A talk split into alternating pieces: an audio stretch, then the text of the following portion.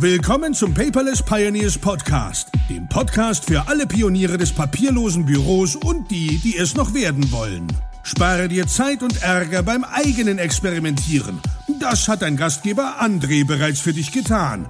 Also lehn dich einfach zurück und genieße die Show. und herzlich willkommen zur 40. Episode des Paperless Pioneers Podcast. Die Community ist umgezogen und ich hoffe, du hast deine E-Mail mit der Bitte um Beitritt zur neuen Plattform schon bereits erhalten. Es sind schon viele Community-Mitglieder gewechselt. Sozusagen haben wir das neue Vereinshaus bezogen, wenn ich sagen darf. Das ist, glaube ich, ein gutes Beispiel als Vereinshaus. Es fehlen aber natürlich immer noch ein paar Mitglieder. Und äh, wenn du noch nicht die Möglichkeit dazu hattest, kein Problem. Folge einfach der E-Mail ja, von Riva, wo letztendlich einfach nur drin steht, get started. Ja, klick da drauf, vergebe dir ein Passwort und du bist wieder drin. Ja, das dazu. Übrigens, wenn du noch irgendwelche Fragen, Sorgen, Wünsche oder Anregungen hast, etwas nicht klappt, du kannst alle Kanäle wählen, die es gibt. Einer aus unserem Team, wenn nicht ich, dann Enrico oder Merlin oder Carla, wird dir schon antworten und wir werden dir helfen, damit du auch mit umziehen kannst. Aber das Thema ist ja eigentlich ein anderes heute im Podcast. Und Nein, nicht wie der Titel vermuten lässt, ich koche zu wenig. Es geht also heute nicht ums Kochen, sondern ich möchte dir eine Erfahrung mitteilen, die ich doch für sehr wichtig erachte und wo du bitte in Zukunft auch darauf achten solltest. Und zwar hat sich das über fünf Eselsbrücken eigentlich bei mir wiedergespiegelt. Und zwar folgende Situation.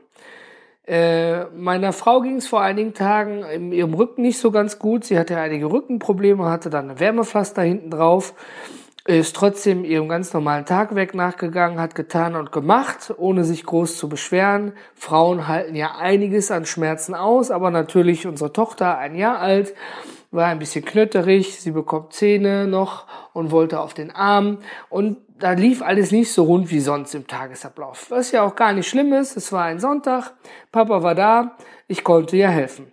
Jetzt ist es so, meine Frau ist eher so der Typ, die äh, lieber alles alleine macht, um sicher zu gehen, dass es funktioniert und tatsächlich Dinge eher abgibt, so wenn es gar nicht mehr geht. Und folgende Situation stellte sich da. Meine Frau wollte für uns Mittagessen vorbereiten und ähm, hatte alles vorbereitet, alles lief. Ich hatte die Tochter und äh, meine kleine Tochter lief dann auf dem Boden mit mir und spielte. Und ich merkte, dass es meiner Frau nicht wirklich besser ging und sagte, komm Schatz, jetzt komm, ich kann auch kochen, das ist jetzt nicht so das Thema, ne? Das kriege ich wohl auch hin, hier ein paar Bratwürstchen, Kartoffeln und Spinat zu machen. Und äh, du bitte geh auf die Couch, ja, hast schon Wärmepflaster drauf. Na, meine Frau weigerte sich dann, Klar, sie blieb ja standhaft, ne? Und äh, ich ging dann dahin und sagte, nee, komm, schub sie so dezent und liebevoll beiseite, ich mach das. Und meine Tochter dackelte mir natürlich total süß hinterher. Und ich sagte nur so zu meiner Frau, Achtung, ne, unsere Tochter kommt, weil quasi zwischen meiner Tochter und mir an der Pfanne meine Frau stand. Und Warum ich das sagte, war ganz klar, das Fett in der Pfanne, wo die Bratwürstchen drin war, fing an zu spritzen. Und ich habe selber auf der Haut gemerkt, dachte, oh, ouch, ne?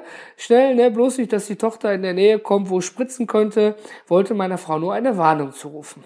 War ja auch gar kein Thema. Meine Frau reagierte sofort, ne? Hielt unsere Tochter liebevoll auf und sagte zu mir, dann dreh die Pfanne doch mal runter. Sie steht ja noch auf neun. Klar, sie hat ja auch gerade erst das Fett da drin zum Anbraten erhitzt. Soweit so gut, nichts Spannendes, hat nichts mit dem papierlosen äh, Büro zu tun, öffnete mir aber die Augen. Sie sagte zu mir, dreh mal die Pfanne runter. Ja, klar.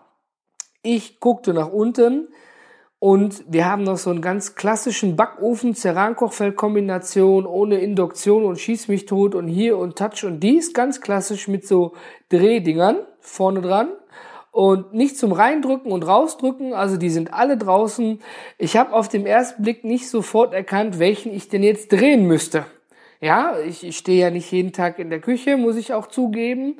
Und äh, meine Frau fing dann an zu lachen, weil ich wohl länger als eine Sekunde gedauert hat und sagte ganz vorne links und sagte zu mir, man merkt, du stehst zu wenig in der Küche.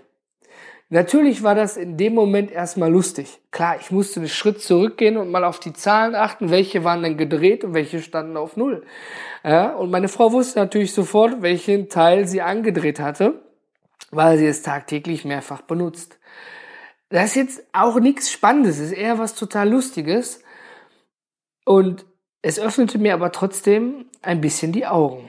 Denn ich habe meiner Frau über das private, papierlose Büro, was ich führe, einmal in der Startzeit, das war 2011, gezeigt, womit ich hier quasi jetzt solides Grundwerk habe, womit wir arbeiten, habe sie dann jährlich eigentlich geupdatet und nachdem aber das papierlose Büro bei mir privat in Evernote lief, sie hatte Evernote auf ihrem Handy, konnte Sachen hinzufügen, Sachen anschauen, habe ich das nicht wieder gemacht. Ich ging einfach davon aus, das funktioniert.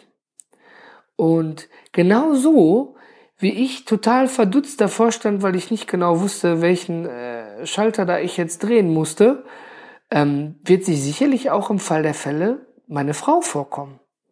Ja, ich kann kochen, klar.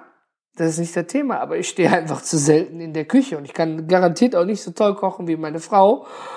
Und äh, aber es öffnete mir wieder mal so im Nachhinein die Augen, dass man, dass man öfters mal nachgehen müsste, um sicherzustellen, dass auch die Partnerin, die Kinder oder die Familie oder wer auch immer Zugriff darauf haben soll, auch noch weiß, wie man da rankommt. Ich rede also nicht von dem Fall, wenn meine Frau was fragt, hör mal, wo hast du das und das und ich stehe daneben und kann ihr das raussuchen oder ihr helfen, sondern ich gehe echt von dem Fall aus, wenn ich zum Beispiel im Krankenhaus liege und eben nicht helfen kann, weil ich einen Schlauch im Hals habe. Ja? Und ähm, das öffnete mir, wie gesagt, die Augen, dass meine Frau da sicherlich nochmal dran gehen muss mit mir gemeinsam und ich ihr nochmal die Struktur, die ich angelegt habe, nochmal in Erinnerung rufen muss. Sie kennt das ja. Und sie wird sich da im Fall der Fälle auch zurechtfinden. Aber es wird dauern.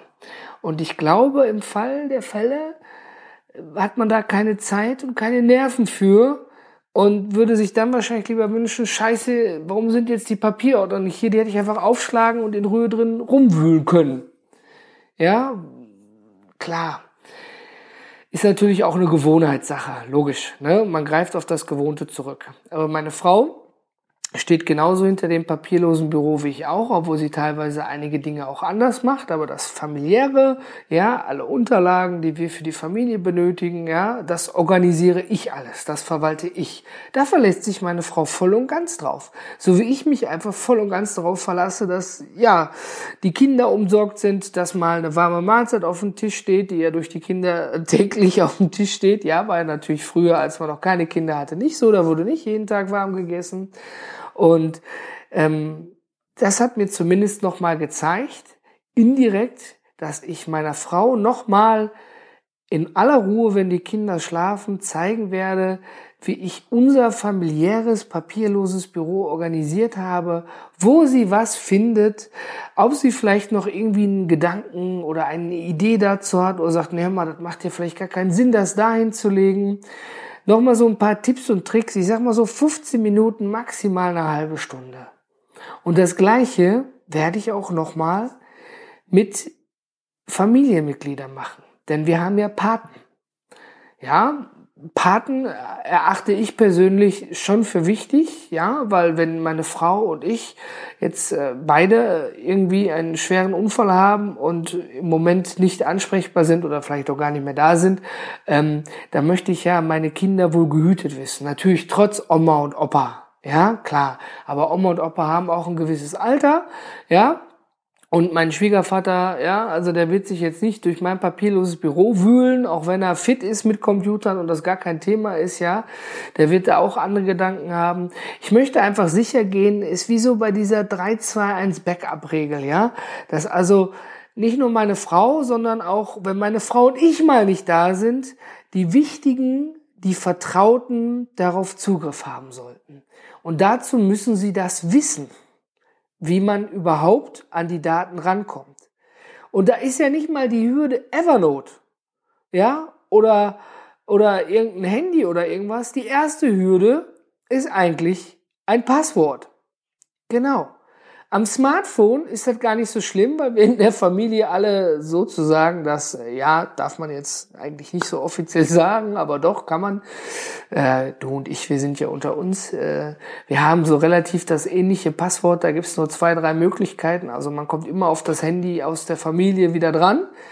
Aber das eigentliche, der Weg, den Computer zu starten, das Windows- oder Mac-Passwort einzugeben, One-Password zu starten, in Evernote reinzukommen, ja, das nützt natürlich nichts, wenn man das nur einmal jährlich, zweimal jährlich oder monatlich nochmal noch mal wiederholt. Es muss auch tatsächlich niedergeschrieben werden. Und in meinem Kurs papierloses Büro mit System habe ich ja auch den Punkt Nachhaltigkeit und das zählt für mich dazu. Das bedeutet also, ich habe äh, im Tresor einen Umschlag drin, wo quasi eine, eine genaue Anleitung drin ist, was zu machen ist, die sogar jeder DAO benutzen könnte.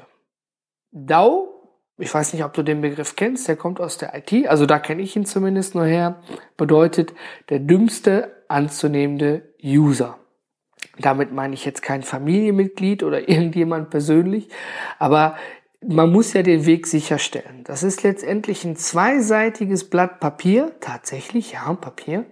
Und da steht drauf, an dem Computer, mit welchem Benutzernamen und Passwort man sich anmeldet, wo man auf dem Laufwerk was findet, wo ich all meine Passwörter, Kontozugänge, ja, für Banken etc., TANs, Pins etc. verwalte, die verwalte ich in One Password, also wie man da an die Daten drankommt, ja, wo ich Familienbilder gesichert habe, wo ich das papierlose Büro privat gesichert habe.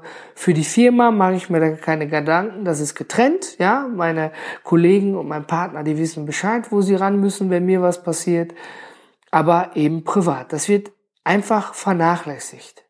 Ich habe es ja selber vernachlässigt, ja, und, und erst, weil ich nicht kochen, ja, nicht kochen kann, falsch gesagt, weil ich äh, zu wenig in der Küche bin, ja, äh, weiß man einfach auch nicht mehr genau, welche Schritte man wiederholen muss, um an sein Ziel zu kommen. Was ich mit dieser Episode sozusagen sagen möchte, ist, wenn du eine Partnerin hast oder verheiratet bist, also eine Ehepartnerin hast oder Partner, Kinder und Paten von deinen Kindern und du bist am papierlosen Büro dabei oder hast es sogar schon umgesetzt. Dokumentiere das, hört sich jetzt krass an, auf Papier und lege es irgendwo nieder. Ja, manchmal muss man eine Insel bauen. Und ich kann einfach nicht davon ausgehen, dass jemand, der sozusagen jetzt ähm, im, im Todesfall von mir das Haus verwalten muss, alle Unterlagen zusammengraben muss, ja, nehmen wir jetzt nur mal äh, die Patentante meiner Kinder an, ja, ähm, dass, dass, dass die alle Informationen findet, die gegebenenfalls von Ämtern und Behörden angefragt werden. Und auch wenn ich ihr das zeige, ja, und das auch jährlich wiederhole, ja, habe ich es trotzdem auf Papier niedergelegt.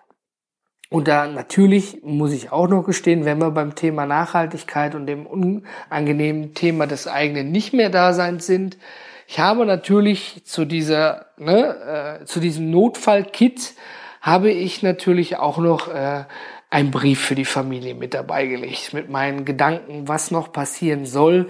Ja, weil es nützt absolut nichts, wenn du deinen digitalen Nachlass gut verwaltest, ja, aber deinen richtigen Nachlass, also was mit dir geschehen soll, etc., ähm, vielleicht sogar ein Testament, ähm, wenn das nicht passiert ist. Das sind nun mal auch noch die weltlichen Dinge, die man auch ganz klar von den digitalen Dingen trennen sollte. Zur Hilfestellung. Also ich habe dieses Notfallkit nicht selbst erfunden. Ich habe das, ähm, jetzt muss ich nochmal nachdenken, ich weiß es nicht mehr genau auswendig, ich werde es aber in den Show Notes nochmal genau verlinken. Ich habe das bei jemand anders gesehen und habe das sozusagen nur adaptiert, aber ich werde die Quelle verlinken. Das findest du unter www.paperless-podcast.de in der Episode 40. Und ich werde dir dort auch dieses Notfallkit zum Download zur Verfügung stellen. Ja? Schau es dir bitte an, passe es noch nach deinen Wünschen an, hinterlege es an einem sicheren Ort, dass wenn du mal nicht mehr kannst, du musst ja nicht tot sein, ja? Ich hoffe, es weiß Gott auch nicht, dass es passiert, aber es nützt ja, und wenn du jetzt drei Monate im Koma liegst, an, ne, nur mal als Beispiel, oder ich, ähm, dass man, ja, das Leben dreht sich ja weiter. Ja, ist so. Das Leben dreht sich weiter. Auch wenn wir vielleicht kein Teil mehr davon sind.